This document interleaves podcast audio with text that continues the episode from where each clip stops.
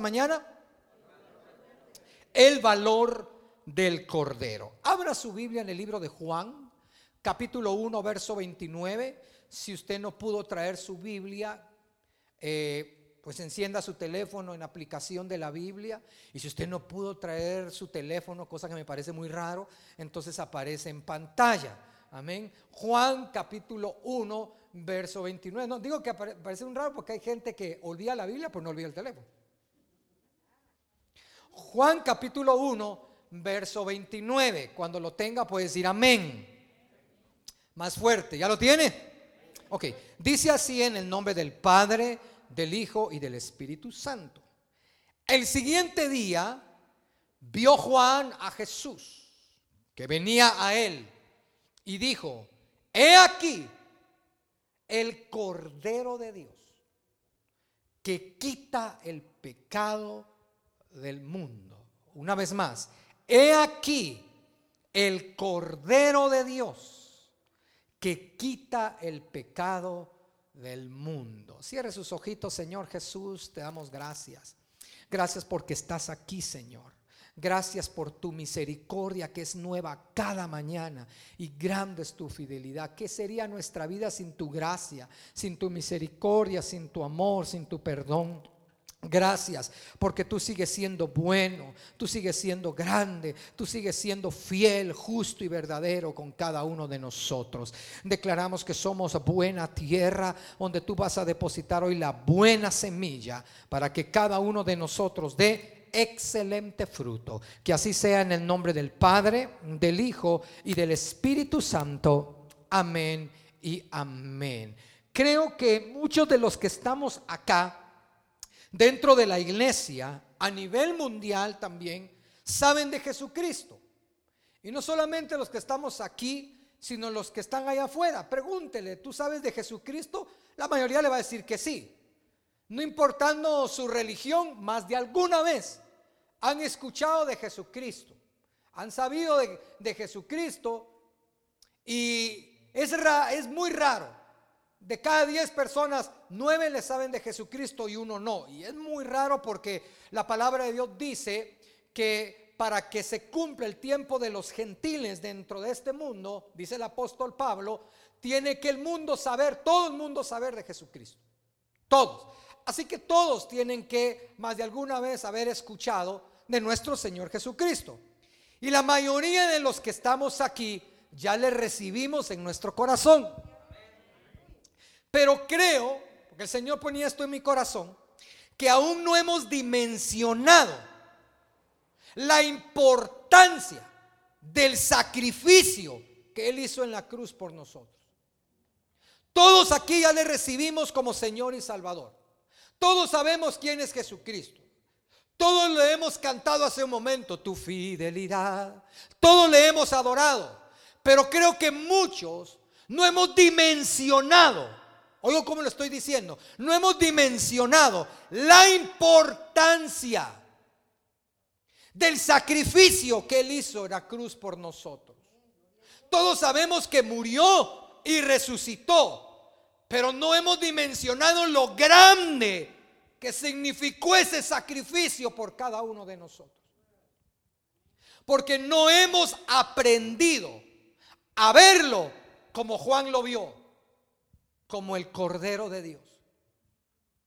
No estoy desmeritando las otras formas que usted lo ve como el rey de reyes y señor de señores, como el todopoderoso, como el gran yo soy, como el alfa y el omega. Amén, Él es todo eso y sigámoslo confesando y declarando. Pero muchos no hemos dimensionado el sacrificio de la cruz porque no lo hemos aprendido a ver como el Cordero de Dios.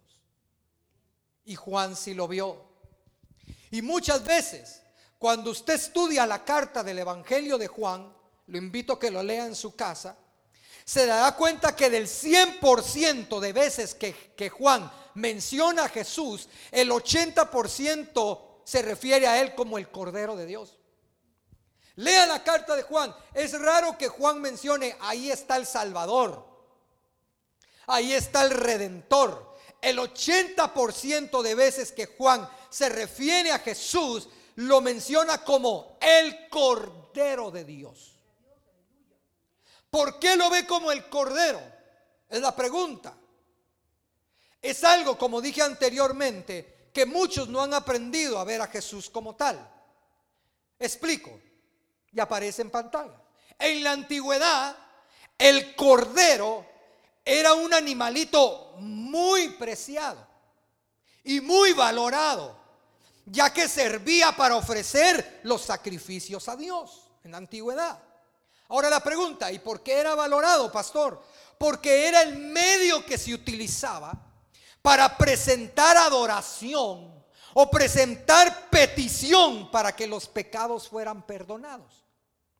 ¿Me estoy dando a entender? Entonces, adquirían una importancia, ojo lo que voy a decir, para el momento del sacrificio, porque en pocas palabras, esos corderos representaban al pueblo. Lo voy a volver a repetir. Esos corderos representaban al pueblo. Iglesia amada, si usted y yo no hubiéramos aceptado a Cristo como Señor y Salvador de nuestras vidas, no tuviéramos un intercesor allá en los cielos que intercediera por usted y por mí. Es que es por su gracia, es por su amor, que cuando usted y yo fallamos, realmente se va a oír muy fuerte. No me baje el dedo así, dele like con lo que voy a decir. Se va a ir muy fuerte, pero merecíamos todo el castigo del mundo por nuestros pecados. Pero Cristo apareció en los cielos para decirle al Padre, yo morí por Él. Yo di mi vida por ella. En representación de ella entregué toda mi sangre para que Él cuando venga y diga, Padre, perdóname, seamos perdonados. Ese es el sacrificio precioso. Entonces, al cordero, como, como tenía que presentarse sin defecto, lo cuidaban mucho. No vaya a creer que agarraban un corderito giotoso, no, nada de eso. Tenían que guardar, cuidar, proteger ese cordero, porque ese cordero iba a servir para el sacrificio. Entonces tenía que ser sin defecto. Levítico 23, 12 dice, y el día que ofrezcáis la gavilla, ofreceréis un cordero de un año, dice, sin defecto, en holocausto a Jehová. Ponga atención.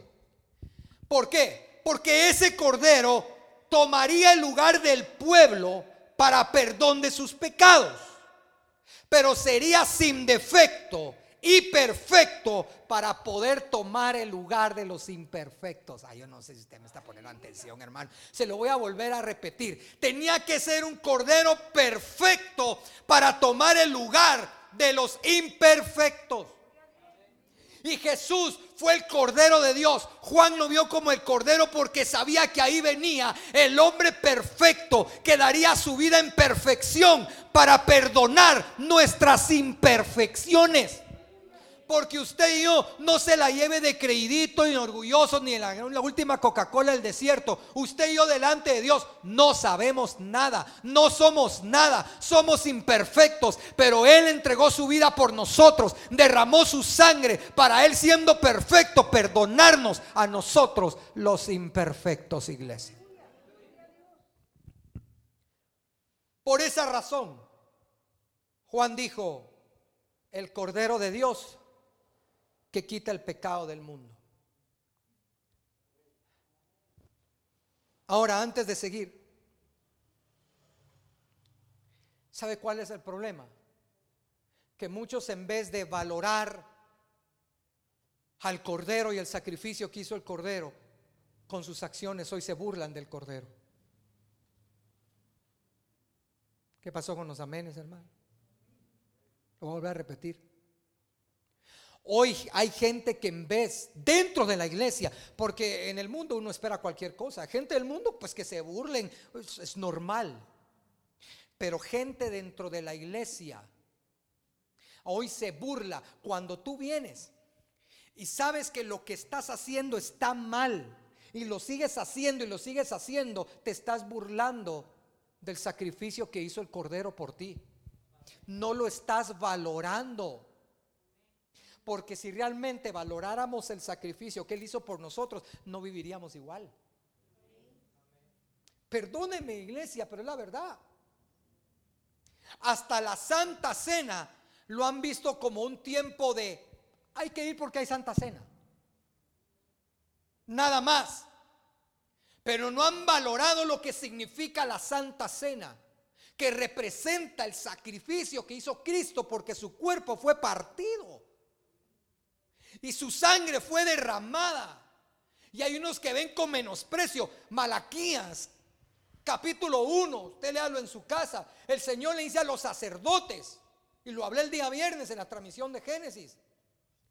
Le habla a los sacerdotes y les dice, si todo Señor merece honra, ¿dónde está mi honra? ¿Dónde? Y ustedes todavía me preguntan, ¿en qué te hemos deshonrado, Señor? Le habla a los sacerdotes, o sea, a los que ministran dentro del templo.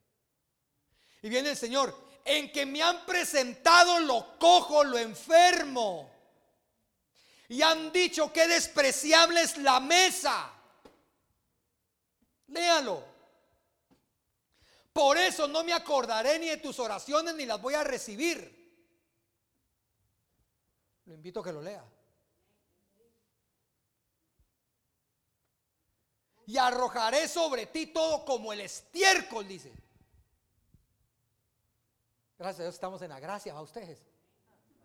Gracias, estamos en la gracia, hermano. Y aún así hay gente que juega con la gracia.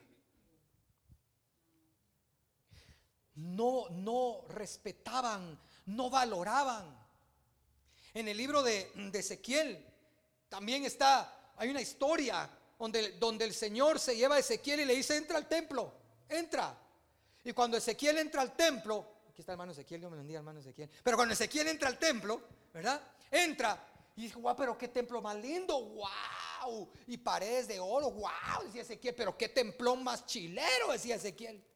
Y el Señor le dijo, no, no, no, espérate, espérate, escarba en las paredes, escarba. Y Ezequiel comienza a escarbar. Y cuando escarba, mira que detrás de las paredes tenían escondidos ídolos. Había idolatría. El pueblo, el pueblo aquí, aquí le al Señor, pero detrás, a escondidas, tenían idolatría.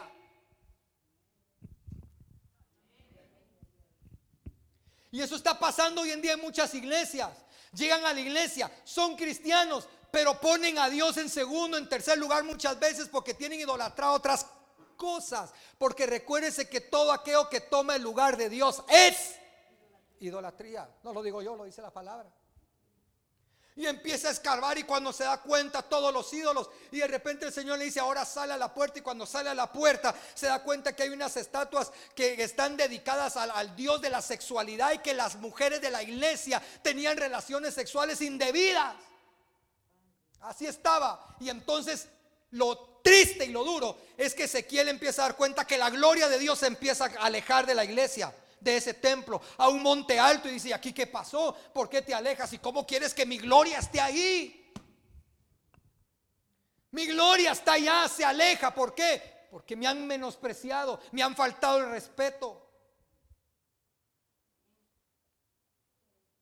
Mejor hubiera venido al segundo servicio, unos hermanos. Porque no han valorado, hermanos no han dimensionado, no han respetado el sacrificio que hizo Cristo por nosotros. Ahora todo les parece normal. Y ay si usted les dice algo, ay si usted los corrige, usted es el anticuado, usted es el del evangelio cavernícola, porque ya no se les puede decir nada. Si tan solo supieran que el consejo basado en la palabra es para bien. Si tan solo supieran que cada consejo respaldado por la palabra es para bien. Cuando el apóstol Pablo le voy a decir, miren, yo les he hablado, los he aconsejado. Miren, ese siguió igual, sigue igual, échenlo de la iglesia, decía Pablo. Y ya estábamos en el Evangelio de gracia. Me he enterado que ustedes están consintiendo un hermanito Creo que se estaba acostando con la madrastra o con la mamá, algo así era. Lo han consentido y para ustedes, ay no, es que está normal. A ese mejor échenlo y entreguenlo a Satanás, dijo. Ulu. El evangelio de gracia y amor para los gentiles que tenía Pablo. Te lo miro serio hoy, hermano. ¿Está contento? Pues hay Santa Cena, hermanos. Dios mismo envió a su Hijo como un sacrificio. ¿Para qué? Para limpiarnos de todo pecado y de toda maldad, hermano. El único pecado que no es perdonado la blasfemia contra el Espíritu Santo, dice su palabra. De ahí todo pecado es perdonado. ¿Qué estás esperando para valorar ese sacrificio? Pedir perdón por tus pecados y empezar a vivir agradándole. Porque Cristo viene pronto. Cristo viene pronto y estamos en, el tiempo de la gracia, pero muy pronto se acabará ese tiempo de gracia. Y los que no quisieron aprovechar este tiempo, puede ser que se queden y cuando se queden no les queda otra. O viven en santidad y entregan su vida, o no les va a quedar otra, hermanos, que morir por eso. Isaías 53, 7 dice de la siguiente manera, angustiado él y afligido no abrió su boca. Como cordero fue llevado al matadero y como oveja delante de sus trasquiladores, enmudeció. Wow, hermanos. Y no abrió su boca. Y yo me preguntaba cuando leí esto, como cordero al matadero, no abrió su boca.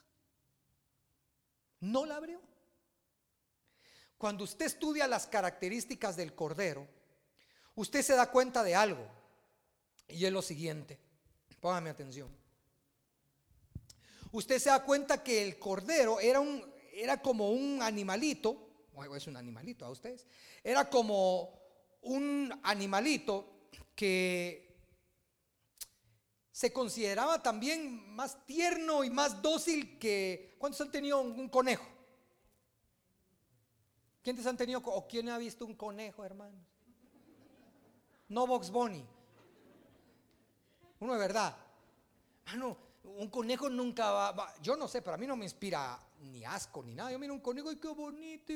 Yo vi en Estados Unidos un conejo así, miren ustedes, unas una belleza de conejo. Y, no inspira nada malo. Uno inspira, ay, qué bonito el conejito. Hay niños que si usted les regala un conejo, dicen que les gustan los conejos. No lo que hacen los conejos, sino los conejos son bonitos, pero el cordero era calificado como un, animalito más dócil todavía. O sea, inspiraba una belleza el cordero. Nuestro Señor Jesús se dice que como cordero fue llevado al matadero. Fue tierno y dócil. Inclusive en el momento más duro que él vivió en la tapa de esta tierra. No puedo hoy por hoy saber qué había en el corazón de Jesús en ese momento cuando lo estaban crucificando. No puedo saber, yo no estaba en el corazón de él. Pero de algo estoy seguro. Usted y yo estábamos en su corazón. Y para presentar un sacrificio perfecto, Jesús prefirió callar. Hay una parte donde yo derramaba mis lágrimas cuando él está delante de los eh, escribas, fariseos y Herodes y toda esa gente. Y hubo una donde le hacen una pregunta y Jesús no quiso contestar y le pegan en la cara a usted. Y, yo derramaba mis lágrimas porque la forma de contestar de Jesús al final le dice a la persona, ¿por qué me pegas? ¿Por qué me pegas? Porque a usted le pegan en la cara, usted no va a decir, ¿por qué me pegaste? Yo le aseguro que se le sale el apellido. Olvídese. ¿Por qué me pegas? Jesús, mire, fue hasta el momento de la cruz, con los clavos en sus manos, derramando su sangre a tal punto que, que vació toda su sangre, porque después cuando le meten la lanza, agua salió. Vació toda su sangre. Él llegó a decir, Padre, perdónalos. Porque no saben lo que hacen. Él sabía, hermanos. Jesús se presentó sin mancha y sin contaminación para rescatarlo a usted y a mí. Para que usted y ahora pongamos caras cuando nos dice oremos, ayunemos, venga a la iglesia, hagamos caras, nos enojemos. ¿Cómo mirará el Señor esas actitudes de nosotros cuando Él dio todo por nosotros y nosotros no estamos dando todo por Él? ¿Cómo se sentirá? Dígame. Porque ¿cómo se siente una pareja cuando le dice al esposo, te amo y el esposo no le contesta igual? O viceversa. Que el esposo le diga a la esposa, te amo. Y ella diga, gracias. ¿Cómo se sentirán? A ver, esposos que se aman aquí con todo el corazón.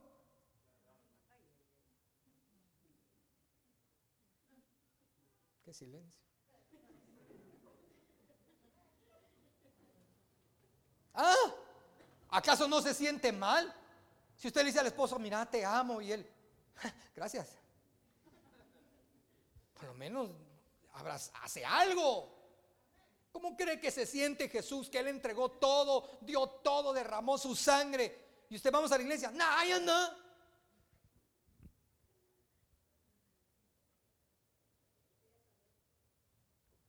Él dio su vida para que nosotros podamos vivir sin mancha ustedes y sin contaminación.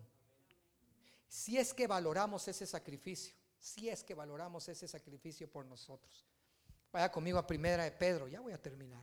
Primera de Pedro capítulo 1, verso 18 y 19. Lo vamos a leer en la versión 60 y luego en la versión lenguaje actual. ¿Está contento, hermanos? ¿Cuántos creen que Dios está aquí? Dios está aquí, hermanos. Primera de Pedro, capítulo 1, verso 18 y 19.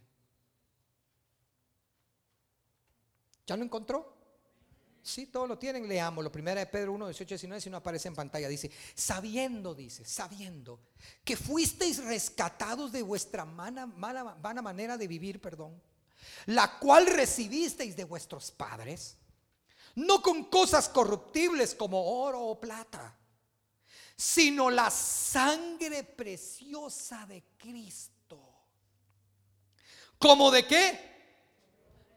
Como de un cordero sin mancha y sin contaminación.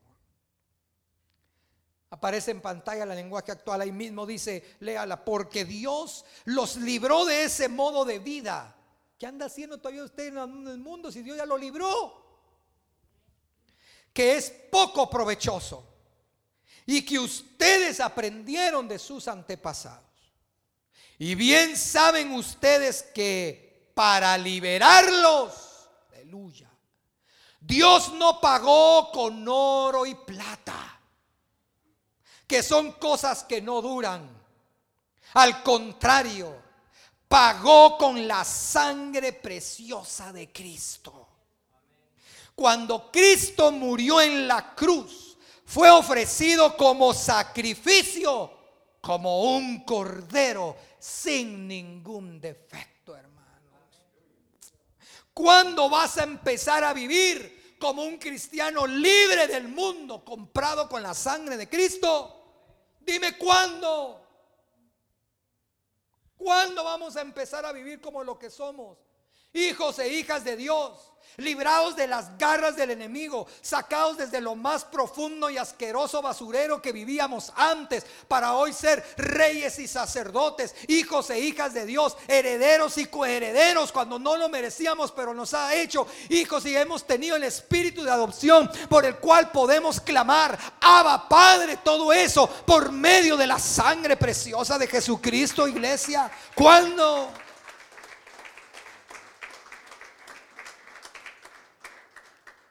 Cuando yo leo la frase, fue ofrecido como sacrificio a ustedes.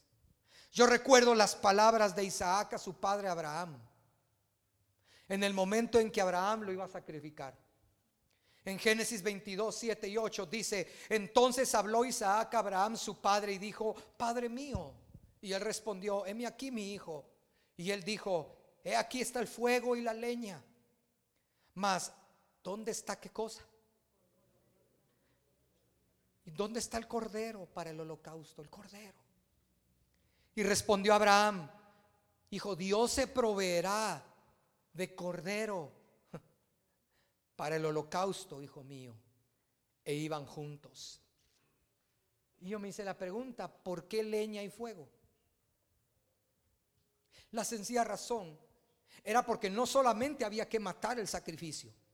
Yo le he explicado que muchas veces que se tenía que insertar el cuchillo aquí en el cuello hasta la cintura, abrirlo y sacarle todas las entrañas, todo. Eso tenía que hacer Abraham con su hijo. Y estaba dispuesto a hacerlo. Tremendo. Pero fuego y leña porque hasta la carne tenía que morir. No solo sacrificar y matar el cordero, sino todo tenía que quemarse. La carne, la grasa, todo, todo tenía que ser quemado para que el sacrificio fuera acepto.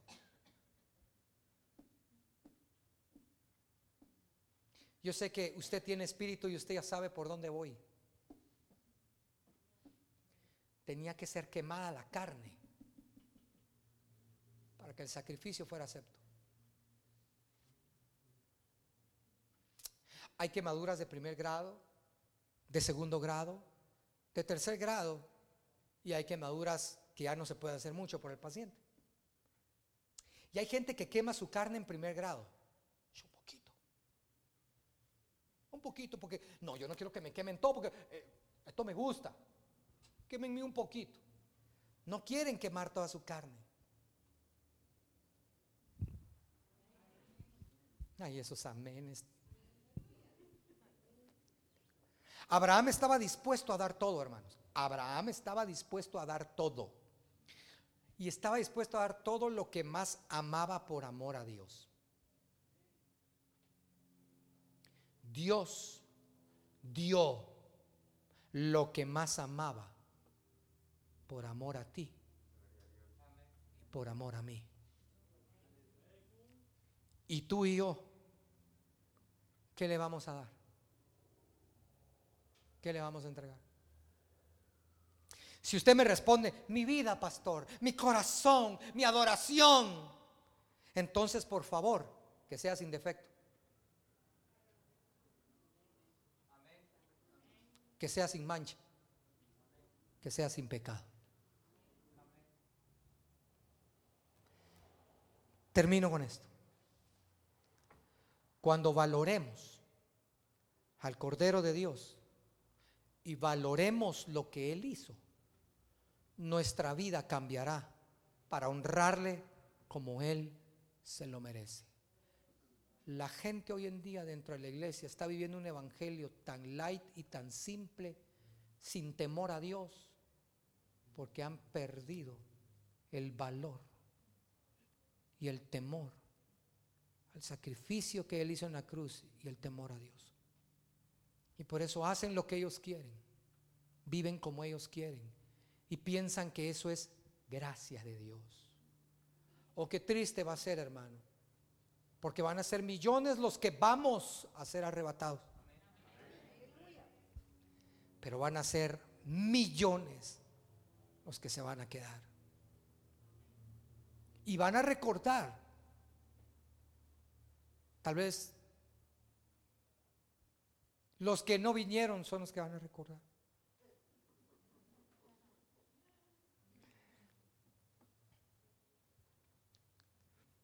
se van a recordar de esta predicación. Y van a decir, tú, tuve tiempo de valorar el sacrificio. Me hablaron de que dejara ya la idolatría, de estar poniendo otras cosas en vez de Dios. Me hablaron que apreciara el sacrificio que hizo Cristo por mí, que diera todo como Él dio todo por mí y no lo hice.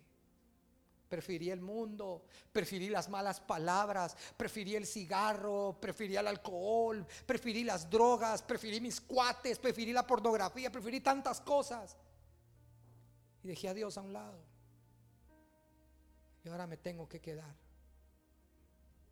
No valoré aquel que derramó su sangre por mí y ahora me toca quedarme y a mí me toca derramar mi sangre por él. Cierra tus ojos.